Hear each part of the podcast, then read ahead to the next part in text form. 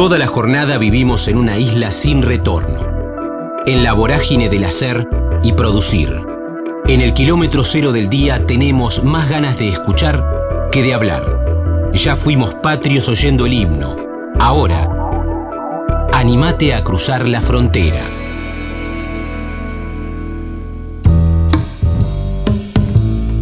Nando García, El secreto de la música de Virus, Flavio Casanova, 40 años con el rock and roll, investigador del CONICET, Arañas, Estados Unidos, Ciencia Dura, Docencia, Hijos. Estamos en la frontera, aquí en el aire de Radio Universidad, en AM 1390, hacia la provincia de Buenos Aires. También estamos hacia todo el mundo a través de la web, en el www.radiouniversidad.unlp.edu.ar, porque sentimos la radio. Esta charla, bueno, podemos ingresar por diferentes lugares. Tiene que ver con la música, tiene que ver con los libros, tiene que ver con nuestra ciudad. Quiero saludarlo a Nando García con un disparador, con una excusa y es que a partir de su pluma nació Flavio Casanova, 40 años de rock and roll, editado por Serial. Así que vamos a hablar de esta historia en particular, por supuesto, es lo que nos convoca, o por lo menos es el disparador y la excusa, y después nos meteremos en su recorrido como escritor. Pero acá tengo, tengo la portada del libro, de hecho hay una presentación en las, en las próximas horas. Nando, ¿cómo estás? También en Radio Universidad, un gusto.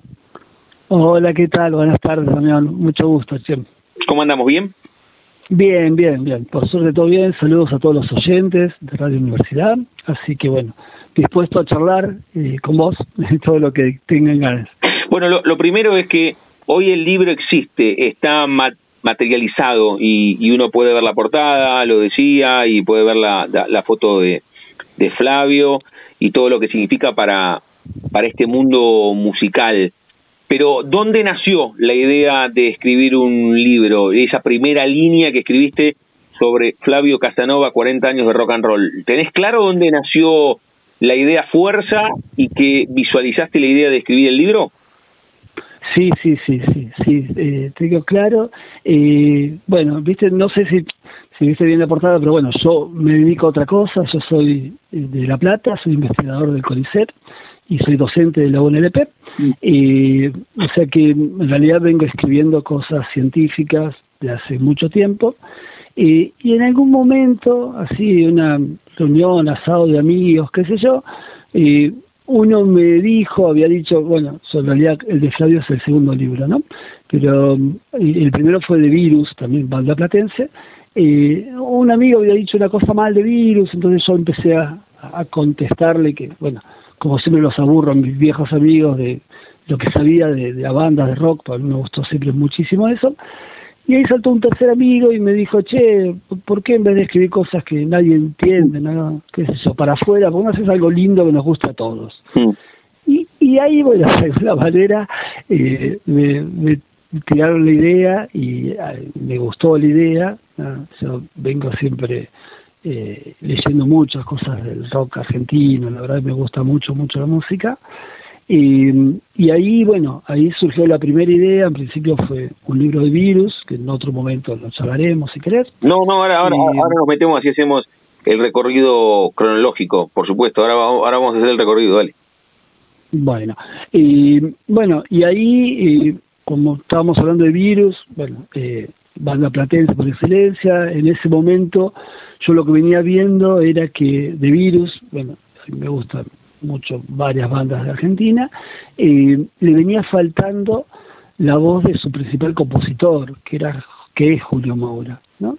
y ahí, bueno, un día trabajando acá en casa, me animé a escribirle, le conté la idea de hacer un libro, me presenté, yo no lo conocía, y bueno, Julio al principio no estaba demasiado convencido de que un loco le escriba diciéndole vamos a hacer un libro con tu voz, eh, pero bueno, le fui mandando párrafos, párrafos, párrafos, se fue enganchando, le fue gustando la idea, hasta que en un momento dijo, bueno, hablemos, eh, hablamos por teléfono y nos pusimos de acuerdo de lo que a mí me parecía que podía ser bueno un libro de virus, un tercer, cuarto libro de virus, ¿no? Y lo que él quería. Y ahí, bueno, surgió el libro de virus, que ahí viene encadenado con lo de Flavio. Pará, vamos a, vamos a poner... No, está bueno, está bueno, pero así así lo metemos en una línea de tiempo. Le digo a Nando García, estamos hablando con él, escribió el libro de Virus y también escribió Flavio Casanova, 40 años de rock and roll, es icónico Flavio en referencia al rockabilly, no solamente, bueno, en la Argentina toda, en la Argentina toda. Eh, de, qué año es el libro de Virus? ¿Cuándo se termina de editar?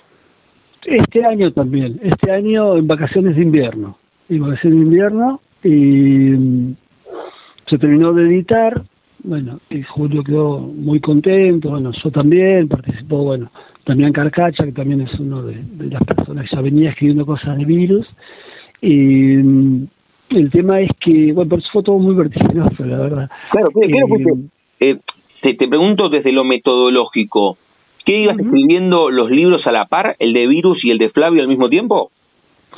No, no, no, no, no. Eh, eh, no, cuando terminé justo el de virus, ahí me empecé a meter un poquito con las editoriales, todo un mundo que en algún momento me habían ofrecido de escribir libros de bioquímica, biología, de arañas, que es lo que yo hago. Claro, eso te, iba, a preguntar, porque dijiste, dijiste que eras docente en la Universidad Nacional de La Plata, que laburás en el CONICET, pero ¿cuál era tu especificidad? Porque uno puede ser docente en la universidad y dar clases, no sé, en el en, en, el Museo de Ciencias Naturales o, o, de comunicación. Vos, vos... No, claro, la, cosa rarísima, perdón, el relato es muy, está como parece una ensalada, pero bueno, yo voy un poquito rápido, no sé cuánto tiempo tenemos, por eso te estoy mezclando todo, perdón. Y sí, de lo que uno puede imaginar, una cosa muy alejada, ¿no? Yo eh, estudio fisiología y bioquímica de arácnidos. Eh, o sea, una ciencia dura, eh, muy alejada de la social y las comunicaciones. Eh, pero bueno, ese ejercicio de escribir eh, lo tengo, lo hago, en realidad es mi trabajo, ¿no? Entonces, bueno, volviendo a Virus, me empecé a contactar con las editoriales, bueno, a ver en cuál se podía editar y qué sé yo, y en un momento una editorial que se había publicado varias cosas de virus, dijo, no, mira, de virus yo tengo varias cosas, qué sé yo.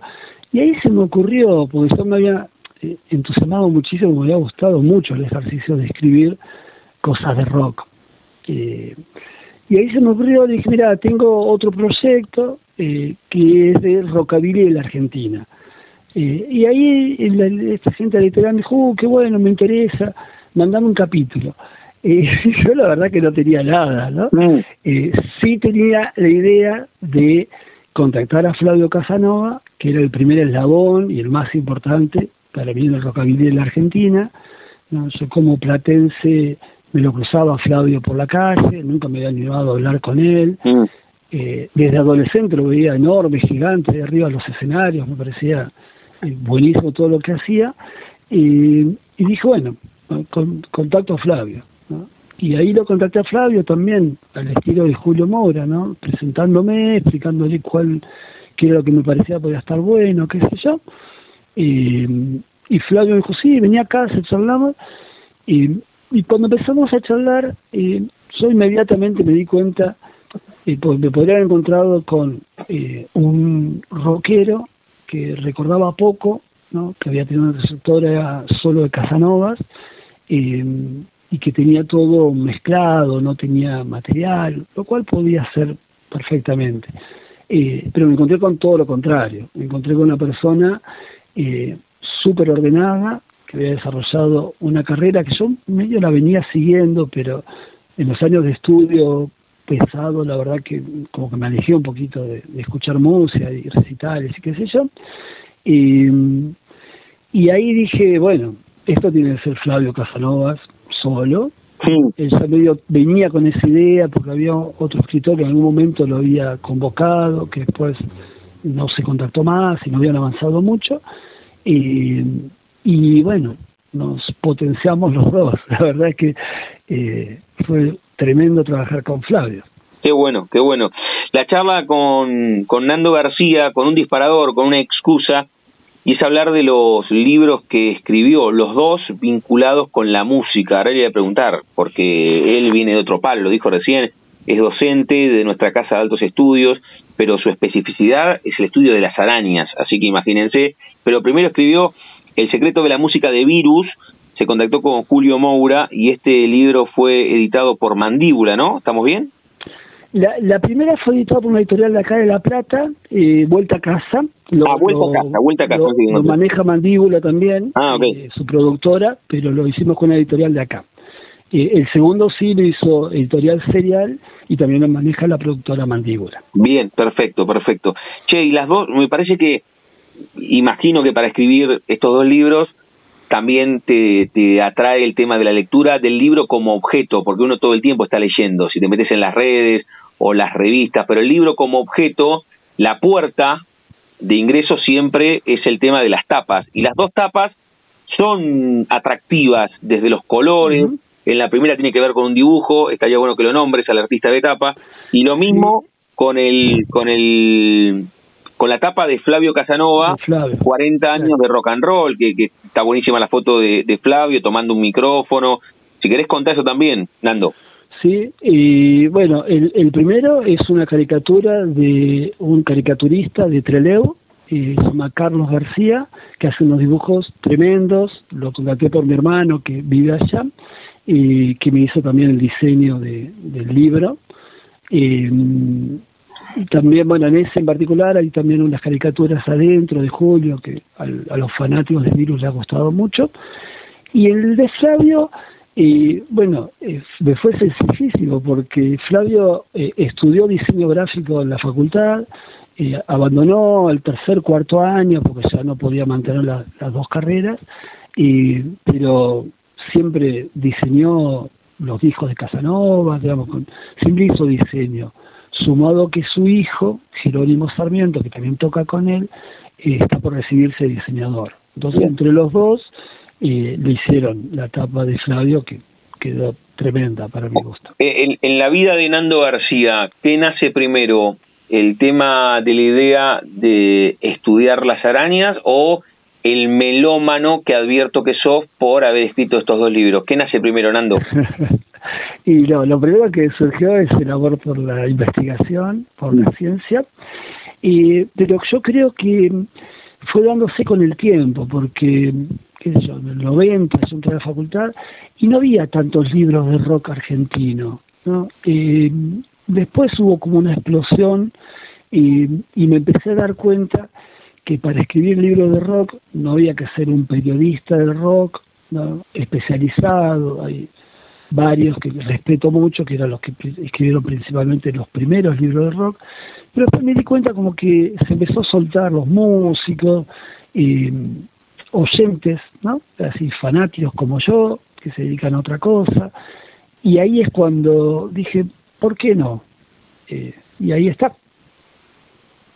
Y, y lo, lo, y, cómo rompiste esa primera barrera interna? Lo hablaste, bueno, contaste ahí con unos amigos, lo charlaste con la familia, porque el primero que tuvo que derribar sus propios prejuicios fuiste vos mismo, diciendo, che, puedo escribir sobre, sobre música, no tengo que escribir solamente sobre mi especificidad.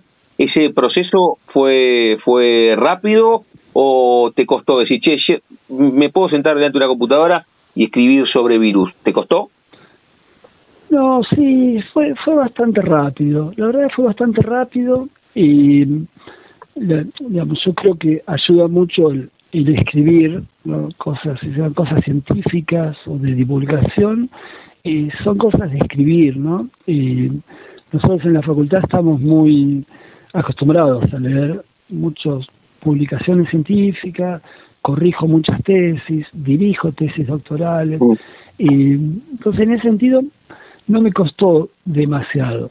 Y sí dudaba no si estaba em, dentro de los parámetros de, los escritores del rock. ¿no?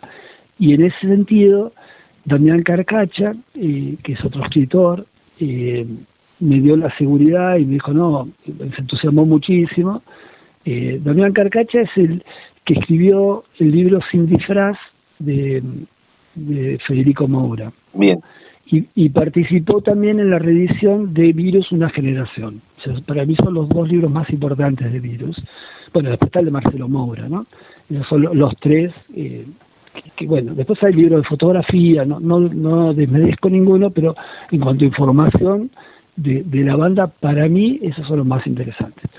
Entonces, y cuando me contacté, medio por casualidad, bueno, por Julio Moura, pero yo no sabía que era mi carcacha, que no había conectado, lo había visto, había un Damián que tiene un montón de fotos. Entonces, cuando me contacté con este Damián, que para mí era desconocido, en principio eh, lo, lo critiqué sin querer, pobre, ¿no? porque yo le pedí para... Para mí cuando leo libros de rock, me gusta que no sea solo letras, ¿no? Como viste, eso, fotos, algunas entradas, algunos pósteres, digamos. Eh, me interesa como que esté de alguna manera eh, graficado lo que uno viene diciendo. Eh, me gusta, ¿no? Porque a mí una tapa de un disco me dice muchísimo. Entonces, en ese sentido, eh, yo en el libro de virus eh, quería tener eso.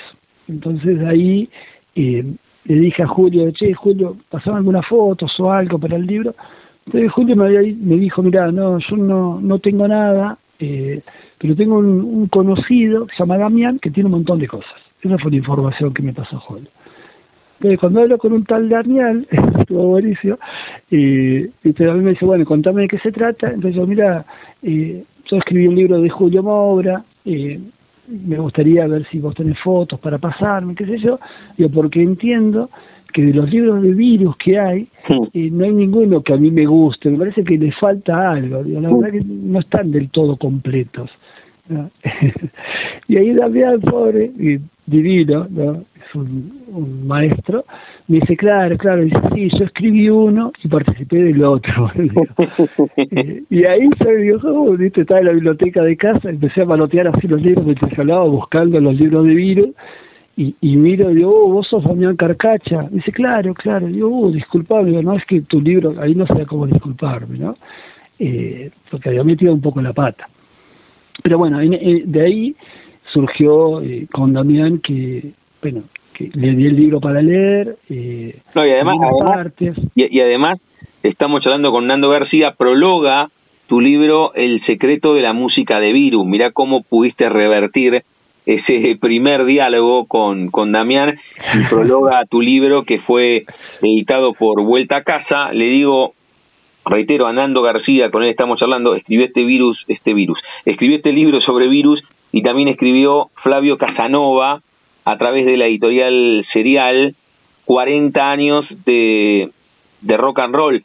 Eh, Nando, ¿qué, ¿qué volvió como efecto boomerang de los libros? De aquellos, no sé si era un asado, no importa, esa reunión con amigos que te decían, che, ¿y por qué no escribís algo que entendamos todos y no sobre la araña con pata más larga que no entendemos nosotros? Entonces, bueno, les hiciste caso a tus amigos y escribiste sobre música. ¿Qué volvió de tus amigos? Pero también entiendo que manejas redes sociales y alguien que está de viaje y te manda un inbox y te dice, che, de Nando, me acompañaste, mira qué buena esta historia.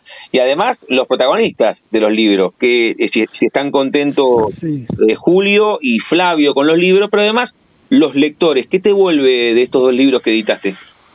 Y, la verdad que me, vuelve muy buena onda, me vuelve, sí, eh, gente muy contenta. Eh, yo tengo un Instagram que es Nando García Libros y, y aparecen fotos ¿no? de gente que, bueno, en las redes, ¿no? en la red de Virus, por ejemplo, aparecen, apareció mucha gente con el libro en la mano, felicitándome, eh, comentando que había un montón de cosas que no sabían de la historia de la banda. y la verdad que a mí me da un poco de, eh, no sé, algo, esa gente está diciendo lo que uno escribió, ¿no? ¿Qué es eso? Eh, y a los especialistas yo les pido críticas, ¿no? Eh, ¿Qué es eso? Hay, hay varios que son también escritores de o coleccionistas de libros de rock, le digo, ah, contame qué te pareció, así voy mejorando. Y la mayoría, eh, por lo menos hasta ahora nadie se ha tomado el tiempo de, escribir me parece es horrible como escribís, ¿no? Eh, no sé si alguien lo piensa, pero hasta ahora nadie me lo ha dicho. Eh, la mayoría son cosas positivas, son cosas que les resultan interesantes, que están buenas según ellos. Bien, y, y, y al mismo tiempo lo haces convivir bien al escritor que le gusta la música y que ha materializado ese amor por, por ese arte con el científico, o sea, ¿se llevan bien los dos internos que hay adentro tuyo? Yo creo que sí. O, en algún momento, la pregunta es, acá cuando hablo con, con, no sé, con un actor que al mismo tiempo me dice que hasta los 30 estudió arquitectura y, que después soltó, la pregunta es esa, si en algún momento te ves como escritor de exclusivamente, eh, no sé, temas relacionados con la música y, y tu laburo más, entre comillas, oficial y formal queda de lado o no lo ves ese escenario. No, la verdad que no lo veo ese escenario. Eh, me apasiona mucho ¿no? Eh, la parte científica, la parte de investigación me apasiona mucho. Eh, trabajo con un equipo de gente después de mucho tiempo. Tengo la suerte de armar un grupo, eh, me llevo muy bien y no me veo eh, haciendo otra cosa. ¿no? Estoy lejos de jubilarme todavía, pero tampoco vería jubilarme y a las mañanas se tomar y hablar de, de la ciencia y planificar las cosas que planificamos. Y no, la verdad que me costaría pensar un, futuro así. Sí, me encanta salir del trabajo y venir corriendo a, escribir y los fines de semana cortar el pasto rápido porque tengo que escribir el libro, porque tengo ganas de, ir de gancho y buenas noches también se hacen. Nando, y, y, con Nando García estamos hablando, escribió El secreto de la música de Virus a través de Vuelta a Casa y, también escribió escribió el libro de Flavio Casanova a través de la editorial Serial. ¿Hoy en qué estás después de estos dos libros? ¿Ya estás escribiendo el tercero? Yo estoy escribiendo el tercero, el tema que y todavía no puedo comentar, porque tenemos que arreglar unas cuantas cosas. ¿Pero, es sobre música o, o, en algún momento también decís, che, rompo con esta cadena y me voy a escribir, no sé, la, historia de, un basquetbolista. No, no, no, va a ser de música, va a ser de música. y no, y por ahora va a ser de por, por, varios años, si es que puedo seguir estando así escribiendo, eh, voy a escribir de música. Voy a escribir de música porque me parece que hay muchas eh, bandas argentinas de, reconocimiento internacional y que no tienen todavía su voz. Mm. esta en particular no es platense, ¿no? al principio como que me, esa cosa de platense me, sirvió para decir, no, bueno, cada Julio tiene que comentar cosas que me parecía que, estaba bueno que comentara, ¿no? desmentir un montón de cosas y, bueno, como platense, y de hecho, en, el libro hago unos comentarios a la Municipalidad de La Plata, decir, che, una plaquita en la ciudad de La Plata donde vivían los Moura, podría ser, bueno, tiene algunos palos así. Y en el caso de Flavio, bueno, es un platense y es una carrera desde La Plata, eh, viajando muchísimas veces a la capital federal y alimentando a muchos músicos de acá. O sea que yo en principio, y por lo menos con estos dos libros, necesitaba la necesidad de de contar cosas platenses también, mm. desde el Colegio Nacional, desde la universidad, no, desde, no sé, la represión que se vivió en la ciudad. Mm. intenté en estos dos libros, eh, sin alejarme demasiado de la historia, porque también eso lo charlaba mucho con Damián Carcacha, ¿no? que eh, a veces es difícil eh, escribir un libro y que no se vaya por las ramas. Cuando uno agarra un libro de una banda, quiere eh, saber de esa banda, y a veces el escritor se toma demasiado permisos y se divaga un poco, ¿no? Eh, un poco lo que a mí le gustaba del de Virus, y fue justamente eso, que uno iba directo, y en esa dirección yo intentaba meter cosas que me parecía que estaban buenas que queden escritas. Eh, los dos libros los escribí pensando un poco en mis hijos, que ya son grandes, tienen 20 y algo de años, eh, pero que estaba bueno refrescar, no lo, no había, como no lo vivieron, refrescar un poquito la historia de cómo uno vivió el proceso militar, o el rock, cómo vivió el proceso militar, cómo se vivió la, guerra de Malvinas, bueno, eh, cómo fue el Colegio Nacional de La Plata, cómo era la Universidad de La Plata, ese tipo de cómo se festejaban los cumpleaños de La Plata en los 90, ¿no? Eh, con el rock, no por supuesto, eh, o cómo nació el rock de, en La Plata, con esas tres casas fundacionales, ¿no? que después salió Virus y los Retitos Ricota.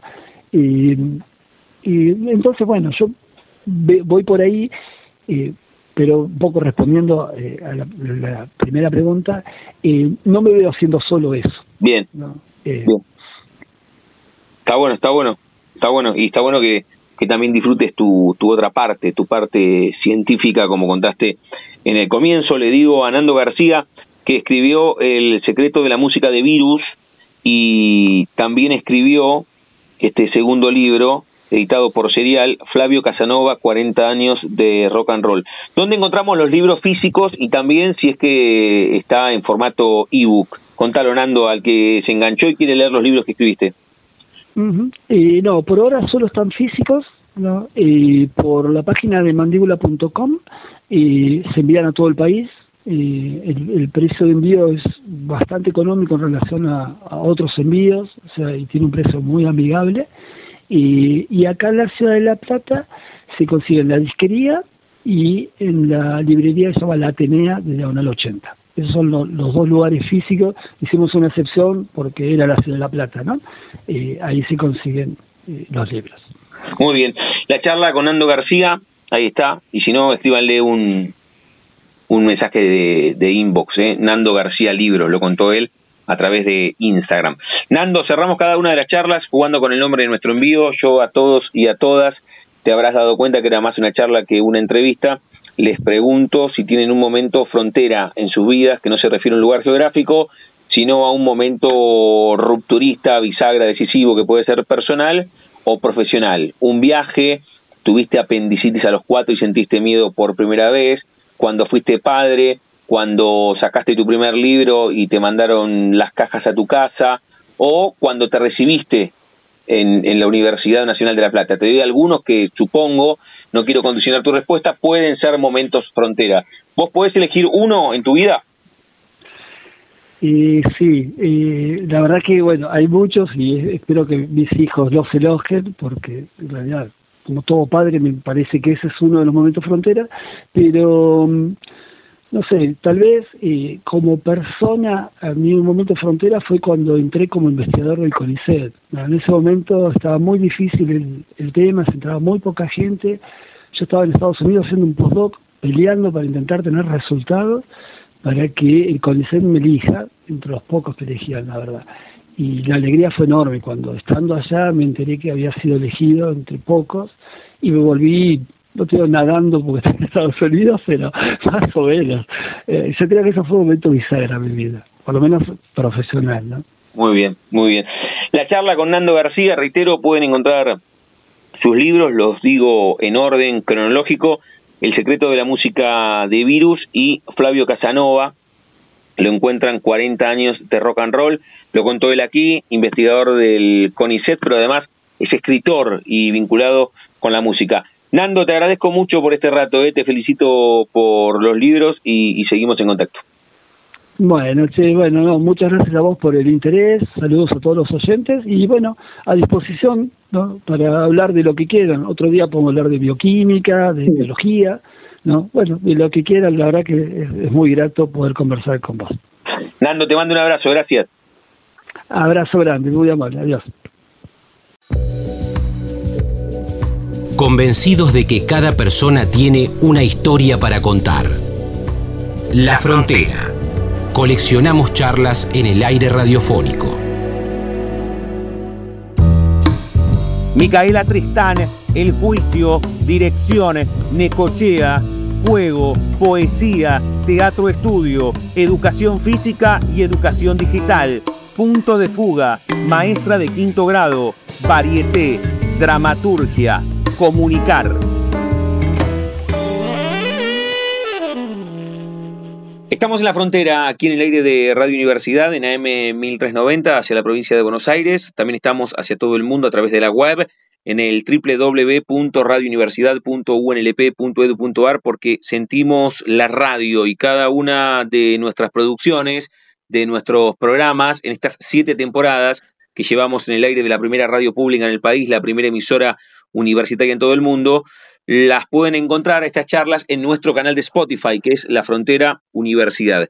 En este caso quiero saludarla a Micaela Tristán para hablar del juicio. Ya hablamos con Juan Camiletti, que es un amigo de la casa, porque lo encontramos muy seguido ahí en el Teatro Estudio y siempre nos tiende puentes también con otros artistas y hablamos de teatro. En este caso quiero hablar del juicio, reitero, que tiene dos funciones en estos viernes, quedan pocos viernes en este almanaque, en este año, viernes 24 de noviembre y 1 de diciembre en la Mercería Teatro, que quedan 1, 36 y 37. Y vamos a hablar con Mica, que es la directora de El Juicio. Micaela, ¿cómo estás? Damián en Radio Universidad, un gusto. Hola Damián, ¿cómo estás? ¿Cómo andamos, Mica? ¿Bien? Bien, bien, todo bien, con expectativa por las funciones que se nos vienen. Bueno, fantástico. En un año que han tenido eh, bastantes funciones y también al cierre del 2022, si no recuerdo mal, que tenían previsto, no sé, dos o tres funciones e iban agregando porque siempre estaba el cartelito de localidades agotadas en el Teatro Estudio. Sí, es así. Nosotros la obra la estrenamos el año pasado en junio del año pasado hicimos dos funciones y este año teníamos tres funciones previstas y agregamos una cuarta para el último domingo. Eh, sí, porque pudimos eh, agotar por suerte, así que nos sacamos el gusto de hacer una extra. Bueno, ¿y, ¿y cómo fue ese proceso hasta el estreno? No solamente eso, sino cómo es esto de hacer dos o tres funciones, pausar y reaparecer a los dos o tres meses y otra vez pegar un salto. Digo en el tiempo, ¿eh? Cómo la, obra crece ahí, eh, metaboliza diferente la obra.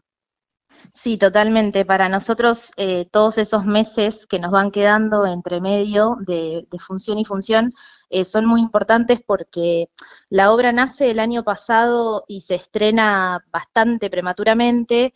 Eh, nosotros teníamos un material que teníamos ganas de trabajar, nos surgieron la posibilidad de, hacer las primeras fechas y lo hicimos.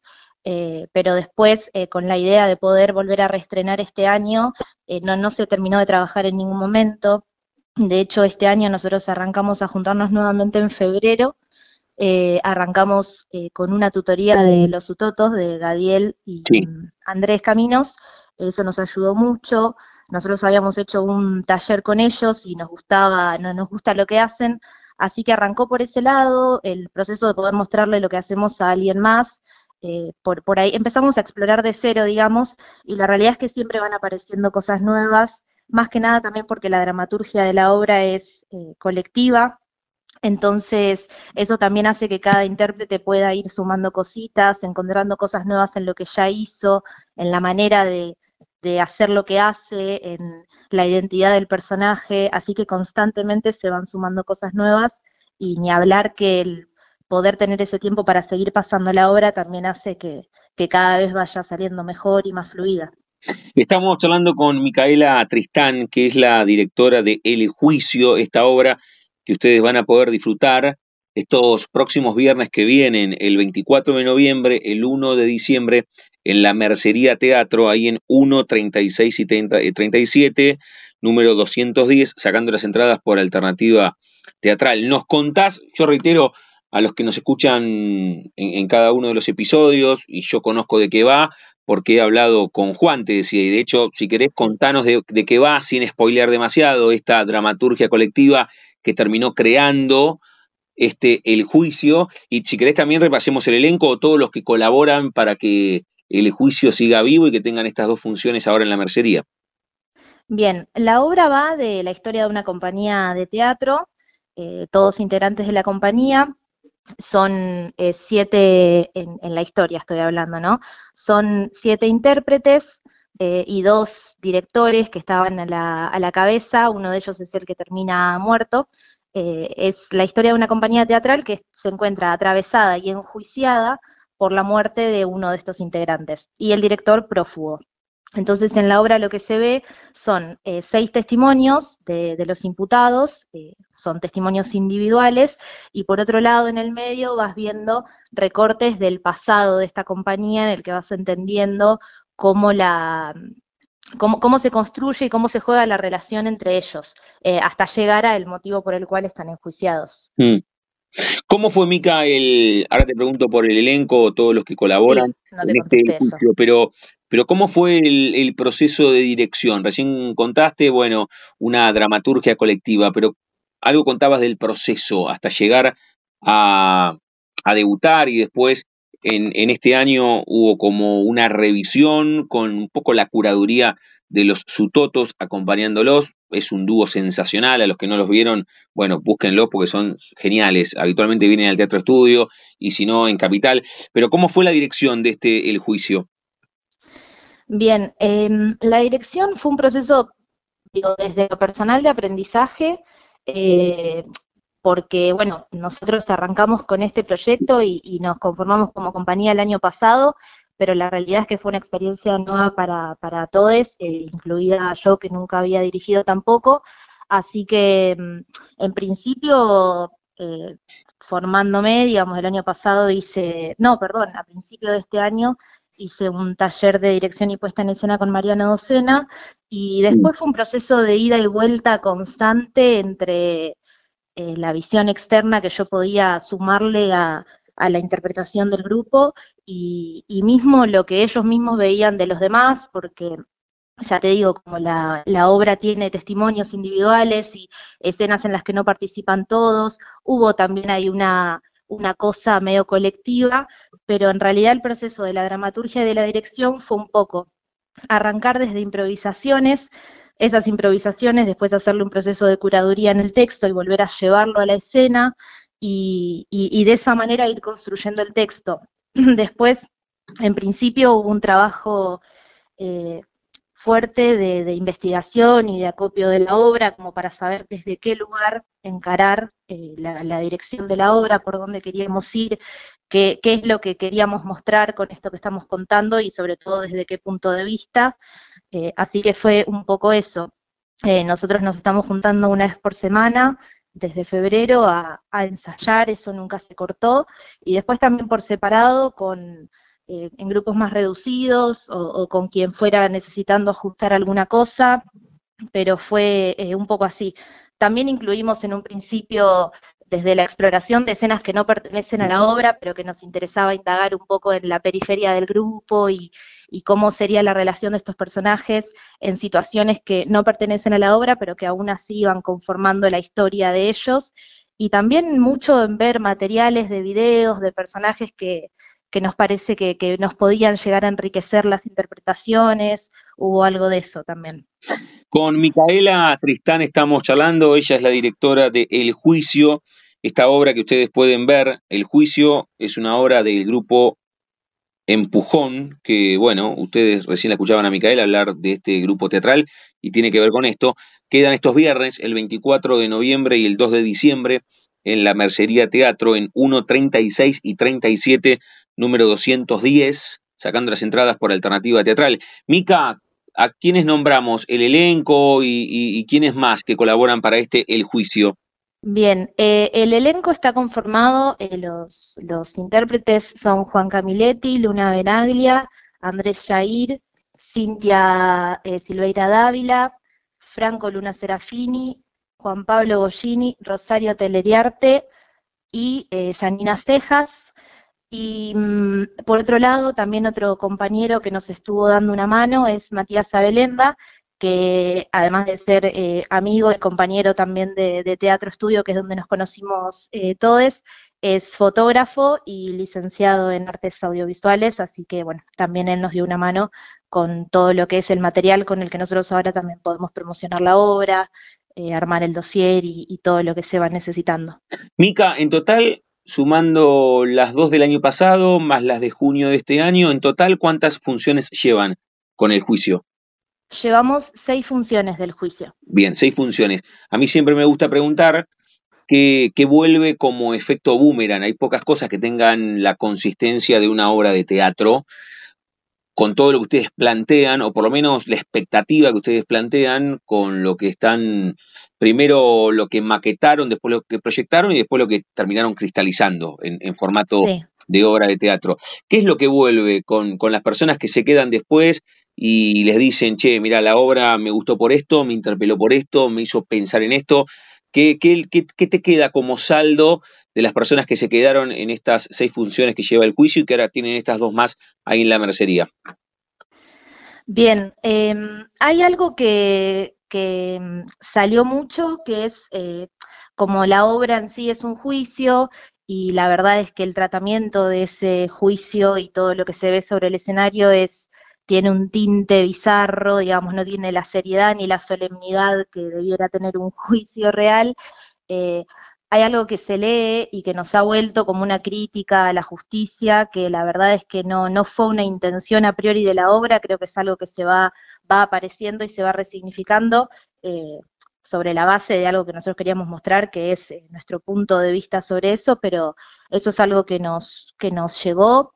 Después, eh, creo que una ganancia es el hecho de que la gente pueda ver a varios personajes distintos, con sus propios monólogos.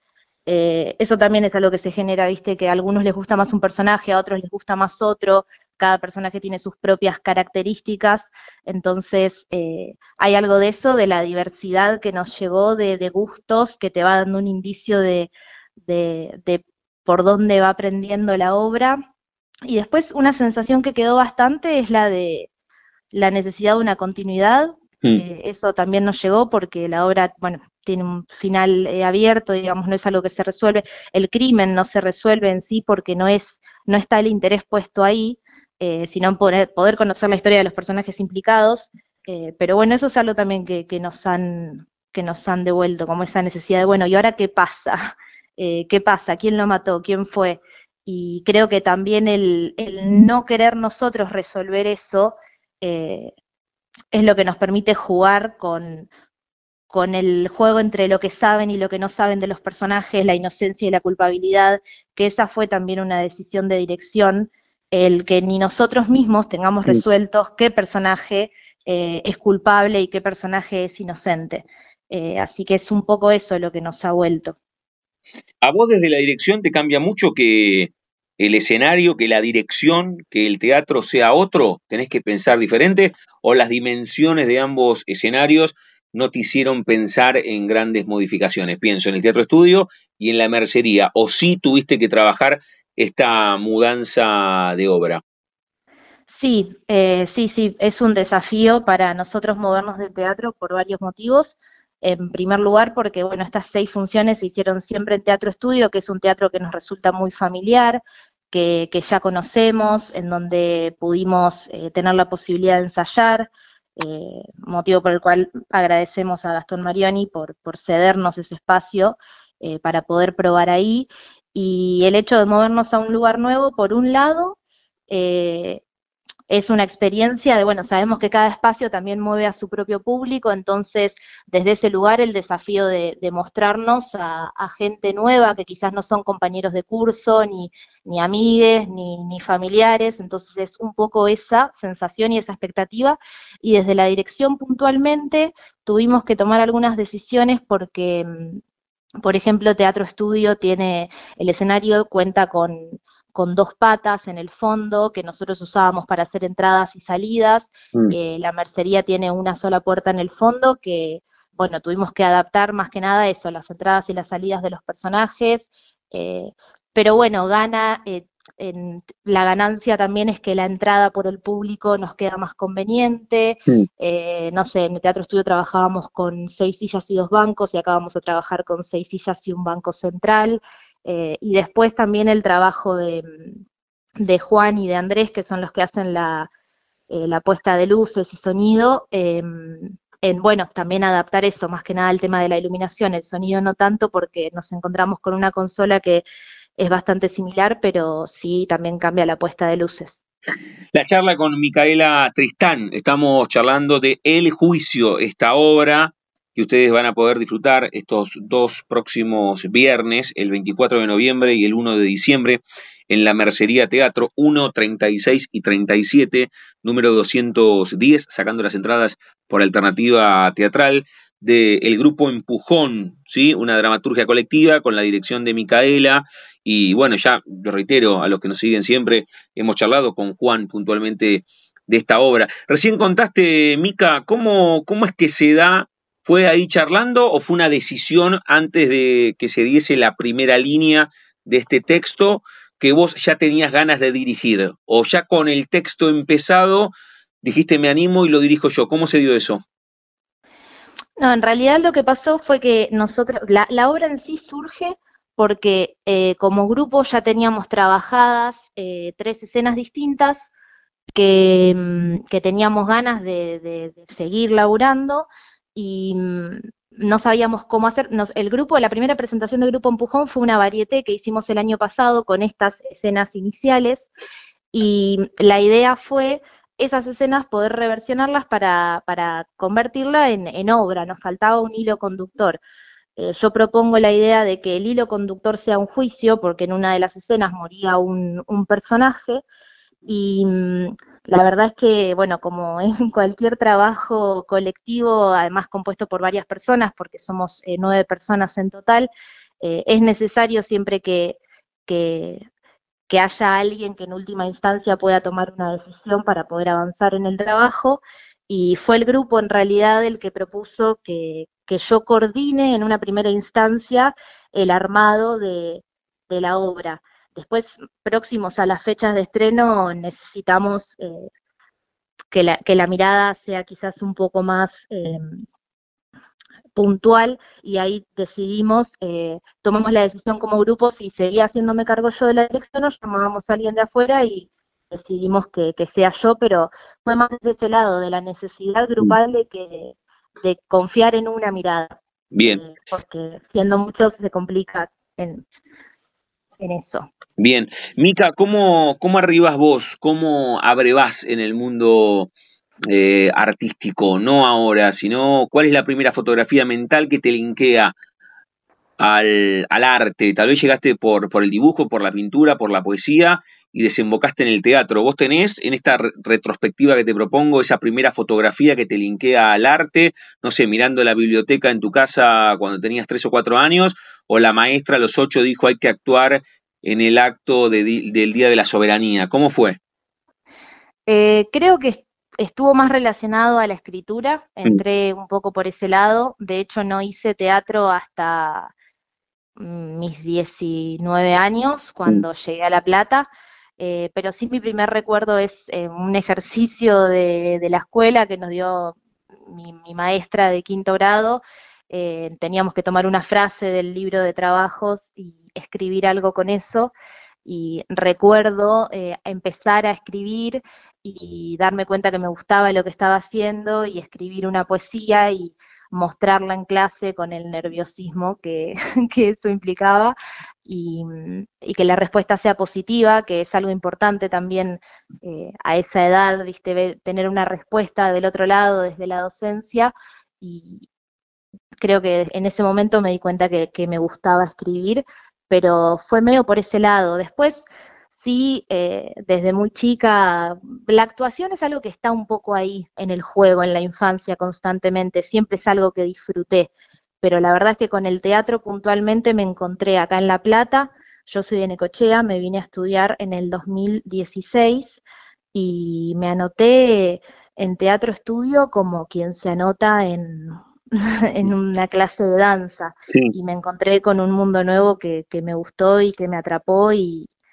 y ahí seguí, seguí por ese lado. Mica, con Micaela Tristán estamos charlando, es la directora del juicio que ustedes van a poder disfrutar estos dos viernes que vienen en la Mercería Teatro 1, 36 y 37, el viernes 24 de noviembre y el 1 de diciembre.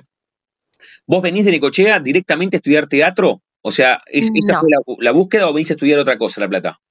No, yo vengo a estudiar educación física eh, carrera que dejé el año pasado. Ahora me encuentro estudiando comunicación digital en la Facultad de Periodismo, eh, una carrera que, con la que me encontré hace poco y que la verdad me gusta muchísimo, estoy disfrutando mucho, pero me vengo a estudiar eh, una carrera universitaria. teatro fue algo que siempre hice en paralelo, en principio como un hobby, y puntualmente lo que, el momento que yo reconozco como un compromiso eh, real y concreto con lo que estaba haciendo, como una toma de conciencia sobre esto que venía haciendo en paralelo eh, como actividad recreativa, fue cuando me encuentro con, este grupo, que es quienes hoy integramos Grupo Empujón, eh, en el 2021 en un taller de entrenamiento actoral. Yo ya había finalizado los tres años de formación con Gastón, había pasado por un taller de dramaturgia también dictado por él, y en el 2021 nos encontramos en entrenamiento, eh, nace primero el grupo de, amigos, esa es la verdad, y, bueno, y ahí decidimos que teníamos ganas de hacer algo y creo que fue el año pasado recién que asumí ese compromiso de querer hacer algo con eso que, me gustaba. Mica, y, y esta, esta directora incipiente en ciernes que nació con este laburo, que primero hubo como una mirada externa, el resto del grupo empujón te dice, che, bueno, Mica, dale, coordina vos, después charlan y dicen, no, no, seguí vos. Eh, ¿Esa directora crees que empieza a ganarle a la actriz o la actriz está todavía pujante y, en primer plano? ¿Cómo, ¿Cómo es esa lucha entre la actriz y la directora? Bueno, es eh, es interesante y conflictivo, no lo tengo resuelto. Eh, ya va a ser un año que no actúo y es algo que extraño mucho, pero mm. la verdad es que también disfruté el proceso de, dirigir porque se aprende un montón. Em, en este momento puntualmente estoy, eh, más allá de, la pregunta en sí de actuación o dirección, este año estuve haciendo muchas cosas nuevas, entre esas la dirección, pero por otro lado también estuve en la Escuela de, Artes y Oficios en la TAE del Teatro Argentino y en un taller de visuales para puesta en escena y me encontré con que esa parte técnica también me gusta y la disfruto. Eh, así que eh, estrenamos este fin de pasado Punto de Fuga en el TASEC con Valeria Pisicelli dirigiendo y me encuentro en un momento, quizás también un poco por, la edad, en el que todo es novedoso y creo que todavía estoy probando y descubriendo desde dónde quiero hacer y, todo se disfruta, ya sea la actuación, la dirección, el aportar desde lo visual, desde lo técnico. Eh, así que no, no lo sé, creo que quiero hacer un poco de todo, empezar a decantar de a poco. La charla con Micaela Tristán. Mica, me gustaría, yo lo fui diciendo, varias veces, pero que directamente invite la directora tiene más potencia. Invita a todos y todas las que están escuchando y los que están escuchando y después yo te hago la pregunta con la cual cerramos cada una de las charlas. Invita a que vayan a la mercería, dale. Bueno, me parece que, es una obra que, vale la pena ver eh, en este momento, porque como toda obra de teatro se va resignificando, creo que los personajes que elegimos trabajar, eh, el crimen que aparece trabajado desde, desde un punto de vista como tanto absurdo y bizarro y creo que empieza a cobrar un cierto sentido eh, puntual hoy en día con la realidad que, se vive, mm. eh, con el momento que estamos viviendo y me parece que, que, lo más interesante de la obra es eso, poder verla el año pasado, este año, el año que viene si es que sigue y y que cada uno saque sus conjeturas sobre eso. Creo que lo interesante es que hay varios personajes distintos eh, que, pueden interpelar desde distintos puntos de vista y, bueno, eso. Es una obra liviana para pasar el rato eh, y que ha tenido devoluciones bastante variadas, así que no sabemos todavía bien qué es, pero mm. quedan invitadas a verlo. Es la directora, Micaela Tristán, estamos terminando la charla con ella, la directora de El Juicio del grupo Empujón, este grupo teatral. El juicio tiene dos funciones en lo que queda de este almanaque que se va extinguiendo, que es el 2023. El 24 de noviembre, viernes, dos viernes, el 24 de noviembre y el 1 de diciembre, en la Mercería Teatro, que quedan 1, 36 y 37, número 210, si sacan las entradas por alternativa teatral. Mica, cerramos cada una de las charlas jugando con el nombre de nuestro envío. Yo a todas y a todos les pregunto si tienen un momento frontera en sus vidas que no se refiere a un lugar geográfico, sino a un momento rupturista, bisagra, decisivo, que puede ser personal o profesional. Tuviste apendicitis a los cuatro y sentiste miedo por primera vez en tu vida. Esa poesía que escribiste que te terminó indicando la maestra de quinto grado, algún viaje, alguna charla con algún familiar o con alguna amiga, un momento frontera en tu vida, ¿puedes elegir? Em, sí, yo creo que desde la poesía que contaba eh, hasta el año pasado fue todo un poco un caldo de cultivo que terminó de condensar eh, entre el año pasado y este y si tuviera que pensar en un momento puntual, creo que es eh, el momento en el que he decidido dejar la carrera el año pasado, eh, dejar educación física puntualmente porque el motivo que, el, la, la gota que rebalsó el vaso ese día fue que estaba en paralelo intentando terminar un trabajo de la facultad y planificando un ensayo que teníamos ese mismo día. Y la pregunta casi filosófica que me hice en ese momento fue, eh, ¿por qué estoy haciendo mm. esto? Eh, que cuando tengo más ganas de estar dedicando el tiempo a esto otro que es el teatro. Y, y bueno, ese mismo día decidí que no iba a la facultad y a los dos meses me estaba inscribiendo en la facultad de periodismo eh, que linkeo bastante con todo lo que es teatro porque es comunicación en sí y creo que de ahí en adelante todo fue eh, ganancia y se me abrieron varias puertas eh, para poder estudiar y explorar y seguir probando. La charla con Micaela Tristán, que es la directora del juicio que ustedes van a poder ver en la Mercería Teatro los próximos viernes que vienen, el 24 de noviembre, el 1 de diciembre, si se meten en alternativa teatral. Mica, gracias por este rato. Yo le mando un abrazo a, Juancito Camiletti, que lo veo muy seguido ahí cuando, cuando vi el Teatro Estudio y que además hablamos con él, que, que es juna de teatro y nos enganchamos siempre charlando y que además nos tendió el puente para charlar contigo. Así que te mando un beso a vos y un abrazo a él. Dale. Bueno, dale, un beso, gracias. Chau, chau. Chau, chau. Pasaporte en mano. Noctámbulos con la radio abajo de la almohada. Equilibristas entre el ayer y la ilusión de mañana. Somos La Frontera. Idea y conducción, Damián Zárate. Idea y colaboraciones, Julián Álvarez. Producción de notas, Puma Gaspari. Edición y postproducción, Juan de Vega. Idea sonora, voz y edición, Diego Carrera. Voz artística, Pablo Dupuy.